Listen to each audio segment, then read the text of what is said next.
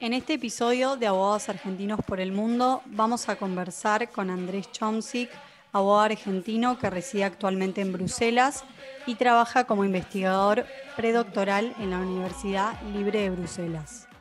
Hola Andrés, ¿cómo estás? Gracias por sumarte a estos ciclos de abogados argentinos por el mundo. Quería, antes de comenzar con las preguntas, hacer un repaso sobre tu experiencia profesional y académica. Sos egresado de la Universidad Austral. En el 2015 has realizado un programa de especialización en Derecho Tecnológico en la UCA. Al año siguiente hiciste un curso en la Universidad de San Andrés o un programa sobre tecnología e Internet. En el 2018 has hecho un máster en tratamiento y protección de datos, pero ya no en Argentina, sino que te fuiste a Europa eh, en la Universidad de Santiago de Compostela y en eh, 2019 y hasta hoy estás haciendo un doctorado, un PhD en la Universidad de Brick de Bruselas.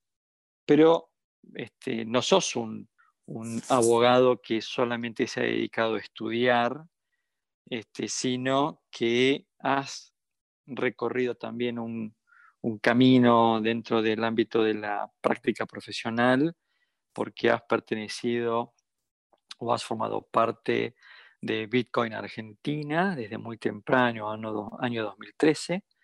Luego has sido parte del estudio Allende Ibrea, donde ahí te has especializado o has formado parte también del Departamento de Tecnología y Derecho. Y eh, has ejercido la docencia en la Universidad de San Andrés. Y ahora, ¿no es cierto? Como bien decía Tamara, estás en Bruselas, Bélgica. ¿Cómo andas, Andrés? ¿Cómo estás? ¿Bien? Pablo, disculpa, justo me estaba, me estaba cebando un mate, así que me agarraste ahí en, el, medio. Eh, bien. Muy bien, no hay que perder la costumbre. Es muy lindo lo que estás diciendo. Estás en Bruselas cebándote un mate. ¿La hierba la compraste ahí o te la, llevaste a Argentina? Mira, ya por el tiempo que llevo acá, creo que las existencias que me traje a Argentina se agotaron hace rato. Em, pero no, no, no, este, esta por suerte, o sea, ahora con el tema del COVID es un poco más complicado algunas cosas, pero eh, se, consigue. Siempre Internet eh, facilita mucho las cosas. También las complica, pero en algunos casos las facilita. Muy bien. ¿Cómo estás, Andrés? ¿Bien? Bien, sí. Eh, nada, Pablo, la verdad que eh, gracias por la invitación. Eh, a mí la verdad que yo siempre digo, me da un poco de, pudor o de vergüenza cuando empiezan a, hablar de mí, etc. Es algo que no, lo logro superar todavía. creo que has dicho bastante sobre quién soy, digamos, tanto de lo, académico como de lo profesional. pero, pero como te digo, la verdad que más que, más que agradecido por esta oportunidad. Por lo que veo de, de tus antecedentes, se nota que desde muy jovencito tuviste una fuerte inclinación por lo tecnológico.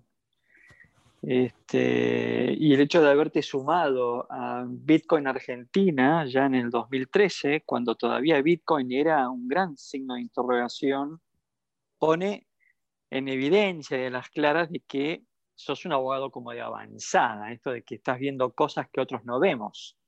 ¿Es esto así? Mira, la verdad, Pablo, que eso por ahí eh, es, o sea, yo siempre digo que son ese tipo de comentarios siento que me quedan grandes, pero la verdad que no sos el único que me lo ha señalado en, más de una oportunidad. Eh, siempre la parte tecnológica me interesó. Eh, me interesó muchísimo, digamos. Eh, yo creo que el único motivo por el cual no estudio informática es porque, por el excesivo cantidad de, materias con matemáticas, etcétera, que todos los abogados tenemos pánico. Em, y, por eso me dediqué al derecho. Em, pero siempre lo, tecnológico me interesó. Y, te soy sincero, no fue lo, primero que yo asocié, eh, digamos, con una posible carrera jurídica, eh, digamos, ejercer dentro del campo de la tecnología. Yo me acuerdo que inclusive la carrera la, empecé en la Austral, la carrera de grado, eh, con la idea de ser penalista. Eh, después de, ser penalista pasé, digamos, empecé a descubrir el mundo del derecho comercial y del derecho comercial la propiedad intelectual y ahí, digamos, tuve la suerte de, de tener a, a, un gran profesor que después se, se, transformó en amigo, que es Santiago Gini, que hoy está un gerente legal de CNLX, que dio una materia de Derecho Informático y dije, che, evidentemente eh, pueden coexistir las dos cosas, puede existir el derecho con la tecnología, y, y bueno, a partir de ahí, digamos, eh, siempre empecé a, a, meterme en esos temas, y justo con Bitcoin, eh, nada, yo de por sí siempre con una, digamos, una personalidad bien tech y, y, muy de la tecnología, eh, viste, leía en internet sobre una moneda eh, digital que se comenzó a utilizar y etcétera, que ya en 2013 Bitcoin ya tenía 4 o 5 años de carrera, y, y, pero seguía siendo una cosa muy de nicho. Y, y, me acuerdo que empecé a mirar el tema, qué sé yo, y justo con, con, con Santi Gini, eh, le dije, che, la verdad que tengo ganas de, estudiar este tema, de empezar a verlo. Y, una cosa que siempre los nos inculcaron eh, es el tema de, estar investigando, de estar, eh, sin perjuicio de, digamos, de, ejercer la profesión, que en ese momento yo estaba trabajando como abogado en un estudio, etcétera, pero siempre nos inculcaron el tema de, eh, de estar atento a lo que pasa, de estar pensando, de estar investigando. Y me dice, escríbete un paper de eso. aunque, y me dice, y mejor si no hay nada, porque vas a ser el primero que golpean el tema. Y nada, empecé con eso y de repente ahora estoy haciendo un PhD en Bélgica, así que digamos, tan mal, creo que tan mal no me fue. Qué bien. Imagino, Andrés, que debes tener por lo menos algún Bitcoin comprado, ¿no? Yo, eso, Pablo, viste, siempre, eh, siempre lo digo. Yo la verdad que eh, creo que me pasé más asesorando que, que ocupándome de, de, mi propio patrimonio con los Bitcoins y con todo lo demás. Muy mal hecho, Andrés, muy mal hecho. Este, Eh, a ver, ¿cómo es esto de, de, Universidad San Andrés, el programa en tecnología e internet, y de ahí a Santiago de Compostela? ¿Estuviste en Santiago de Compostela o fue un curso online este? No, mira, justo fue, eh, fue digamos, es, un, es, como todo un recorrido. Eh, yo justo ese curso que hice en San Andrés, había empezado a trabajar en Allende, y nada, en Allende, digamos, el que era mi jefe, y que, nada, hoy también es, otro amigo más, eh, Pablo Palazzi, nada, básicamente él coordinaba el curso y me dijo, mira, si te interesa eh, el estudio te puedo dar una mano para cubrirlo, puedes hacerlo. Eh, como siempre, yo súper agradecido con todas las oportunidades eh, que me ha dado Pablo, tanto dentro como fuera del estudio. Eh, y nada, eso fue como un, un, paso interesante para, digamos, para, para dar un poco más de, de profundidad y más de verlo desde el punto de vista académico, todos estos temas. Y sobre todo porque eh, es decir, estuviste que... en Santiago de Compostela, en la Universidad sí, de sí, Compostela. y después obviamente, bueno, sí, como, eh, digamos, después el, el, salto para allá eh, fue más por una cuestión familiar, de, digamos, de, a mi pareja, a ella le salió una oportunidad para hacer un, un máster en España y nada, ya dijimos, bueno, eh, vamos a ver qué pasa. Y, digamos, yo buscando me encontré con el máster este y estuvimos viviendo ahí en Galicia, así un año. Y bueno, nada, después de, de, de esa oportunidad haciendo ese máster, eh, fue nada, lo que me abrió las puertas a decir, bueno, quizás capaz, eh, ya que estoy acá, eh, y antes de volver para Argentina, digo, bueno, por ahí podría estar un rato más y, y, y profundizar un poquito las cosas, y bueno, dio la oportunidad de hacer este el doctorado. Con lo cual tu, tu, derrotero es Buenos Aires, España, España, Bélgica. Sí. Bien. ¿Y por qué Santiago de Compostela? Che? ¿Es una, es una universidad de así muy importante en todo lo que tiene que ver con tecnología? Mira, la verdad yo creo que eh, por cómo se están dando las cosas, creo que son muy pocas las universidades que pueden decir que son tipo eh, especialistas en temas de derecho informático. Uh -huh. eh, la verdad que la Universidad de Santiago de Compostela es una de las más tradicionales dentro de, de España y yo por una cuestión más personal eh, tenía cierta afinidad con esa, universidad por eh, un bisabuelo que, estudió ahí. Eh, que estudié y dije, bueno, la verdad que me gustaría, digamos, poder pasar por las mismas aulas que, pasó mi bisabuelo. Eh, obviamente en, otra carrera, en otro programa, etcétera. Él estudió medicina y farmacia. Y estuve esta posibilidad, la verdad que, digamos, el cuadro de profesores me pareció interesante, las materias me, parecían también interesantes.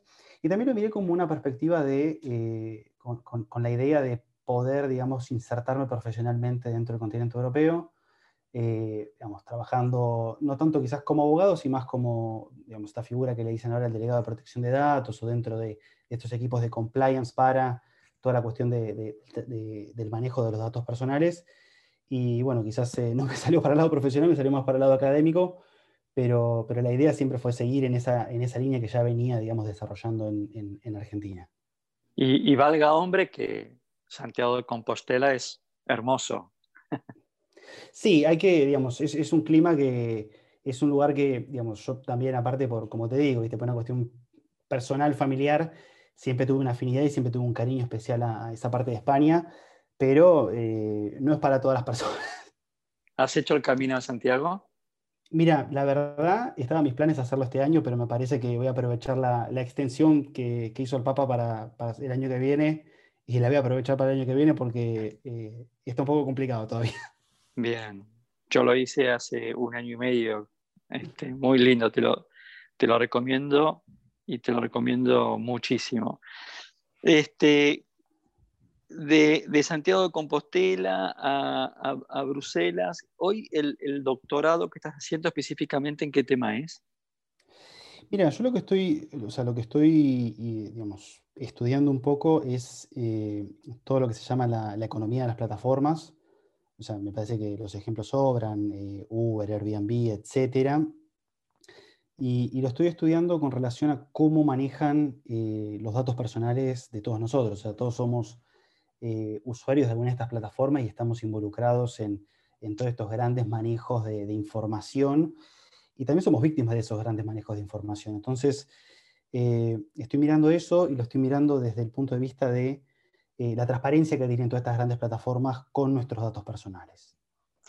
Y, tu idea, Andrés, es seguir este derrotero académico o está dentro de tus planes volver a la arena, a la, arena, a la práctica profesional? ¿Estás hoy, lo, lo, estás pensando, no está en tu cabeza? ¿Cómo, cómo lo estás viendo? Tu, tu futuro, diríamos, mirando a dos años vista. Mira, la verdad que es una, es una muy buena pregunta, Pablo. Creo que en ese punto es una posibilidad que la considero, que la considero bastante el volver a, la profesión, eh, en particular porque en estos temas eh, faltan muchísimos profesionales, eh, falta mucha gente que sepa de temas de tecnología, no porque la gente que, que, está trabajando en estos temas no es buena, sino porque simplemente, o sea, falta más gente todavía. así que eso como una, una recomendación a aquellos que, están como en la duda o tienen algún tipo de, planteo que quieren replantear su carrera, el mundo de la tecnología está, vino para quedarse, con lo cual no, es mala oportunidad. Eh, pero sí, eh, me gustaría, la verdad, que quizás en algún momento volver, eh, pero también el, mundo de la academia creo que no, creo que nunca lo voy a dejar, porque no lo, no lo había dejado, o sea, siempre formó parte de mi vida en mayor o menor medida porque creo que en estos temas siempre hay que estar, eh, digamos, pensando y, en contacto con el mundo de la universidad para, digamos, salir un poco de la vorágine que es el trabajo todos los días y, poder pensar un poco todos estos temas. Yo me acuerdo, sobre todo muy, muy al principio, de lo que fue construir una comunidad jurídica vinculada con el mundo cripto y de Bitcoin y todo lo demás en Argentina. Y, y digamos, era un momento, porque yo me acuerdo principios, fines del 2013, principios del 2014, eh, éramos muy pocos los que estábamos en ese tema, éramos dos, tres personas, o sea, y, digamos, siempre las dudas que teníamos eran dudas casi de base, ¿viste? Nos preguntábamos cosas básicas como, che, ¿y un Bitcoin qué es jurídicamente? O sea, es una cosa, es dinero, eh, es un derecho. Eh, entonces, siempre, digamos, la tecnología te lleva a eso, te lleva a hacer esas preguntas fundamentales. Y para, hacer, para responder esas preguntas fundamentales, digamos, en, la práctica del día a día, el profesional las tiene que resolver, pero también está bueno, digamos, dar esos espacios para, che, mira, vamos a eh, tomarnos el tiempo para hacer un paper, para, hacer, para estudiar este tema bien a fondo, ¿no? Eh, entonces, la verdad que, eh, si bien es cierto que digamos, uno tiene que tomar una decisión respecto a si va a ser un, profesional que ejerce la profesión o va a ser un académico a tiempo completo, yo cada día es como que digo, la verdad que hacen falta más perfiles como era hace, no sé, hace 150 años, de repente que uno leía esos perfiles como, no sé, perfiles como Pérez viste, que hacía todo más o menos. Eh, creo que hace falta un poquito de eso porque hay que saber qué es lo que pasa en la práctica, pero también hay que darse ese tiempo para, para pensar un poco qué es lo que está pasando. Si pudieras combinar ambos mundos, es casi te diría la combinación perfecta, ¿no? Que es lo académico con la consultoría. Eh, es, es, un perfil sumamente interesante como proyecto de vida. ¿eh? Te, lo, te, lo, te, lo, digo así como si querés como consejo de un, de un abogado que ya peina canas. ¿no? Esto de poder continuar en el mundo de la academia, pero sin perder de vista también el costado empírico, que es justamente la consultoría, y hay muchísimas universidades, tanto en Europa como en Estados Unidos, que justamente no solamente, digamos, permiten esto, sino que le exigen al profesor tener una cantidad mínima de horas anuales de consultoría, ¿no? Con lo cual, si pudieras combinar ambas dimensiones, te diría que es casi, casi la combinación perfecta. Este, es bien como vos decís, ¿no? Muchas veces la tecnología nos lleva a hacernos preguntas que los abogados pretendemos responderlas mirando hacia atrás, ¿no? Con figuras del pasado. Este ejemplo que vos dabas, ¿no? De qué es un Bitcoin, es una cosa, es un derecho. Y ya es una cosa, quizás no sea ni una cosa ni la otra. ¿Entendés? Es decir, la tecnología nos lleva a tener que encontrar probablemente nuevas figuras va a ser muy difícil eh, resolver temas de, tecnología intentando encontrar respuestas en figuras que ya quizás no, logran dar la respuesta adecuada. contanos un poquito, eh, Andrés, así, ¿cómo es Bruselas? ¿Es aburrida, es divertida? ¿Llueve todo el día? ¿Es chata? ¿Es alta? ¿Cómo es Bruselas? Mira, yo creo que eh, hoy en día es un poco complicado dar esa, respuesta porque yo justo me mudé a Bruselas eh, en diciembre del 2019, con lo cual eh, entre las fiestas y que estaba buscando un lugar para vivir, la ciudad es como que la vi así de pasada y después me agarró ya directamente COVID y todo lo demás, pero digo, al margen de eso, digamos, yo creo que uno tiene en la cabeza por ahí, no sé, yo vivía en Buenos Aires, ¿no? Buenos Aires, eh, como el nombre lo dice, Buenos Aires, eh, un clima agradable, digamos, salvo el verano en Buenos Aires, que es nefasto, creo que todo todos lo odiamos, eh, pero digo, una ciudad así, digamos, bastante plana, con un clima agradable y todo lo demás, bueno, Bruselas, 180 grados para el otro lado. Es, es complicado, es complicado sobre todo uno quizás que viene de, de, una ciudad, con, como te digo, como Buenos Aires, etcétera, es un cambio fuerte y es un cambio fuerte también, eh, obviamente, la cultura, ¿viste? Se hablan otros idiomas, eh, quizás el francés es un idioma que por ahí eh, es un poco, es un, digo, es un lugar común, pero es, está más presente en, en, todos nosotros. pero después el, el, neerlandés o el dialecto que se habla acá, que es el flamenco, hay que ser valiente para eso, que es, es lo que estoy intentando hacer yo en este momento, de intentar aprenderlo eh, ¿Se, manejan, se, manejan, ¿Se manejan los dos idiomas en, en, Bruselas, tanto el flamenco como el neerlandés como el, el francés? ¿O el inglés es el idioma que todo el mundo habla? Mira, si estás en el barrio donde está la, la Unión Europea y todas las instituciones europeas, eh, es, eh, es, como que es, te, te, sentís en Londres, o sea, no se habla otra cosa que no sea inglés. O mejor dicho, se hablan tantas cosas que parece que estás en una ciudad como Londres, pero después el resto de la ciudad es, es francófona en su gran mayoría salvo quizás un poco más para el lado donde vivo yo, que es más para el lado de las afueras, cerca de, la región flamenca, que ahí sí se habla un poco más de flamenco. ¿Y vos actualmente vives en el campus o vives en, así en, un, barrio? No, yo estoy en un barrio que si fuera como, como, te, como te diría, tipo Vicente López, una cosa así, para, los que son de la zona de Buenos Aires, etcétera, se puedan contextualizar. Son una zona más residencial, más tranquila. Eh, también un poco por, es, digamos, un poco el proyecto con el cual eh, vinimos acá con, con, mi pareja, digamos, o sea, la idea no era meternos en el centro de la ciudad, en un departamento todo apretado, o sea, queríamos cierta, cierta comodidad, eh, que igual el campus, digo, acá por suerte la ciudad está bastante preparada para andar en bici y, todo lo demás, y como es típico quizás de esta, de esta, parte de Europa, más la parte de Países Bajos, eh, Bélgica, Dinamarca, eh, que tienen ese concepto más de, otro tipo de movilidad incorporado. eh, y, me manejo bien hasta la universidad, cuando, cuando podía ir, porque hoy obviamente es, un poco complicado, ¿no? ¿Y a la universidad vas en bici o vas en, su, en tren? Depende, si es un día que no me está lloviendo, voy en bicicleta y si es un día que me está lloviendo, que es el 60% de los días, eh, me, toca, me toca ir en, tranvía. En tranvía. Es decir, que estamos hablando de pocas paradas, que en bicicleta que son 20 minutos. Sí, 20 minutos.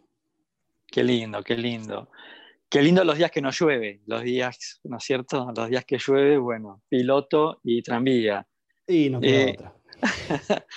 Y hablaste de tu mujer, de tu pareja. Este, ella hoy qué está haciendo? Es, este, ¿Está trabajando? ¿Está estudiando?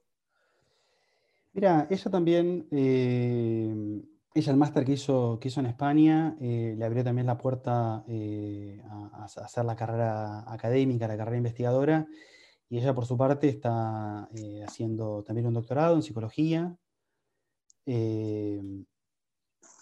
porque, digamos, yo creo que los dos es como que nos volcamos a, la carrera académica viendo las limitaciones que, tiene, que tienen nuestros títulos para el ejercicio profesional en Europa. Eh, los dos obviamente dependemos de habilitaciones profesionales, eh, colegios, colegios, eh, colegios y matrículas, etc. Y entonces, ante ese panorama, digamos, visto que, o sea, en el caso de los dos, nos gusta mucho la docencia, la investigación, etcétera, dijimos, bueno, probemos con esto, que es algo que podemos, que, nos permiten hacer en este continente, ¿no? Lindo, lindo proyecto. ¿Qué edad tienes, Andrés? 31. Eh, ¿Y tu mujer? También 31.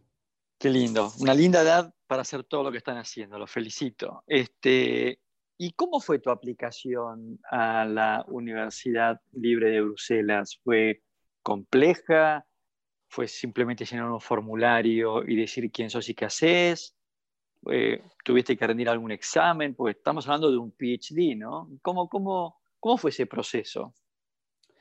Mira, eh, acá la verdad que, digamos, en Europa la carrera investigadora en general, ¿no? En todas las ciencias, no solamente en, derecho, eh, lo tienen bastante, bastante estructurado y, digamos, es, es, una carrera profesional, es una carrera profesional más.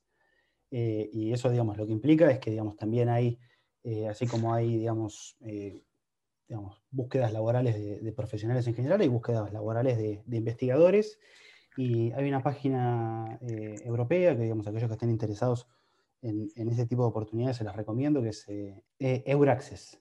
E Euraccess. A X E S S, creo que es. Es eh, así. Si no, lo ponen, en, lo ponen en Google y Google se los va a corregir automáticamente con todo el conocimiento que tiene sobre todo y sobre nosotros, sobre todo. Em, pero, eh, nada, lo que estaba diciendo, eh, nada, básicamente ahí es como un gran portal de, búsqueda de investigadores y, no solamente de investigadores, digamos, de, que están buscando investigadores o gente que quiera aplicar una posición, sino también de eh, líneas de financiamiento, posiciones de profesor, o sea, etcétera. O sea, es como que buena parte de, las búsquedas, sobre todo las que son financiadas por la Unión Europea, eh, están concentradas ahí. Y mm, eh, nada, encontré varias posiciones, apliqué en distintos, en distintos proyectos que había dando vueltas. Yo, digamos, estoy trabajando dentro del marco de un proyecto financiado por la Unión Europea. ah, qué interesante, es decir, que vos estás estudiando no, solamente estás investigando y haciendo un PhD, sino que además te pagan. Sí. Ah, sí, sí, qué bueno. Por eso, por eso digo que es una carrera profesional más. Eh, entonces, eh, nada, básicamente ahí hay, digamos, es como te digo, diferentes posiciones que buscan y todo lo demás. Y eh, apliqué a este proyecto, apliqué un par más. Eh, en general los requisitos uno más o menos los cumple, digamos, eh, eh, lo, que, lo que suelen pedir, digamos, un cierto nivel de inglés así, digamos, no bilingüe, digamos, para los que no somos anglófonos nativos, obviamente no bilingüe, pero sí, digamos, profesional competente, obviamente siempre, por ejemplo, uno cuando viene a estos países, si maneja el idioma de ellos, obviamente también suma puntos, obviamente le suma puntos si uno ya estuvo involucrado eh, en la academia en alguna medida, como era mi caso en Argentina. Eh, y bueno, básicamente no fue muy diferente de, cualquier otro proceso de selección. O sea... Y te, y, te, voy a hacer una pregunta que le va a interesar a la audiencia, ¿no? Es el, ¿el ingreso que te pagan es algo digno o apenas alcanza para pagar las cuentas? Bueno, ahí entramos en, todo el universo de lo que es eh, eh, la carrera investigadora y depende mucho del país. acá, digamos, un poco la ventaja que hay en, lo que es Europa del Norte es que las carreras investigadoras están, los salarios están arreglados por, por legislación, con lo cual, eh, digamos, es un ingreso que, eh, está bien, eh, que está bien. O sea, no, digamos, no, no es una miseria, tampoco obviamente no es un sueldo de una multinacional, pero digamos, para una vida normal, que creo que es como lleva el, 90% de la gente en Europa, es más que suficiente. Y obviamente siempre depende mucho también el tipo de, de, posición que se trate. Digo, quizás los proyectos que tienen financiamiento europeo, los sueldos son un poco mejores porque tienen, digamos, eh, además de esos sueldos fijados por, norma, por ley, tienen algunos plus que, pagan aparte. No, está claro, eh, Andrés. Eh, los investigadores no son, no es, gente, digamos, no es gente rica, pero acá un poco la pregunta era, es un ingreso que te permite tener una vida digna. Punto. Lo cual es más que suficiente, porque sos investigador, así que está muy bien. Está muy bien, está muy bien, qué bien. Qué bien, qué bien, la verdad, excelente. Em, eh, bueno, con, con, estos, estos proyectos, ¿no? investigador, haciendo un PhD en la Universidad Libre de Bruselas, y vaya uno a saber dónde uno puede llegar a terminar cuando uno empieza como a tirar del ovillo, ¿no? Eh, te voy a hacer una pregunta quizás difícil, es, ¿estás pensando en el mediano plazo regresar a Argentina o, olvídate del contexto ¿no? de Argentina, que es un contexto hoy complejo, pero despejemos ese, esa incógnita. Este, es, ¿Está Europa hoy llamándote a quedarte, Europa o Estados Unidos, el primer mundo, o volverías a la Argentina? La verdad que es una pregunta que, eh, o sea, puede parecer difícil, pero yo por el otro lado siempre, digamos, que me la hace, que me la hace la gente, eh, para mí Argentina es mi casa. O sea, y, yo creo que eso es algo que, digamos, los que estamos afuera, creo que nos damos cuenta de eso cuando estamos afuera. Eh, digamos, por más de la coyuntura, etcétera, Argentina, Argentina siempre va a ser la casa de uno. Y, y uno siempre va a estar, o sea, siempre va a tener esa sensación de estoy volviendo a mi casa. Eh, creo que eso presente, por más de que hoy quizás sienta que, estoy más orientado a estar acá o, por esta zona, eh, es algo que no descarto. Yo siempre digo, en el momento que, sienta la necesidad de volver, volveré. Eh, hoy por hoy siento que la necesidad es estar acá haciendo esto, en un poco en este contexto de estar en, la capital política de Europa, viendo temas de regulación, en, este ambiente de, de, discusión de, política pública, etcétera, siento que tengo que estar acá. El día que no sienta que, estar acá, que no tenga que estar acá, bueno, veré. Si, si, me llama a mi casa, iré a mi casa y si no, veremos dónde vamos. Buenísimo. Bueno, Andrés, la verdad, fue un gusto haber hablado contigo. Eh, me encantó compartir este, esta, esta charla donde nos has ayudado a entender un poco qué, es, Bruselas, cómo es Bruselas, tu actividad como investigador y haciendo un doctorado en una universidad y nada más y nada menos que en la Universidad Libre de Bruselas, que es muy importante. Este, así que desde acá te mando un muy, muy fuerte abrazo y como siempre te deseo a vos y a tu mujer el mejor, mejor de los éxitos. Nada, Pablo, mil gracias por, por todo y nada, mil gracias por la oportunidad y, sobre todo de poder compartir eh, una experiencia que me parece que es un poco diferente a lo que normalmente hacen los abogados argentinos que, salen de Argentina. Exactamente. Hemos hablado con Andrés Chomsik, como bien dijo él, un podcast muy interesante porque el caso de Andrés es un caso diferente, no es la del abogado que va a hacer un LLM y ahí después termina haciendo un trabajo en un estudio o sumándose a un estudio jurídico, sino que Andrés está dedicado a tiempo completo a la actividad académica y científica y de investigación. Los invitamos a seguir acompañándonos en los ciclos Abogados Argentinos por el Mundo. Los esperamos en el próximo podcast.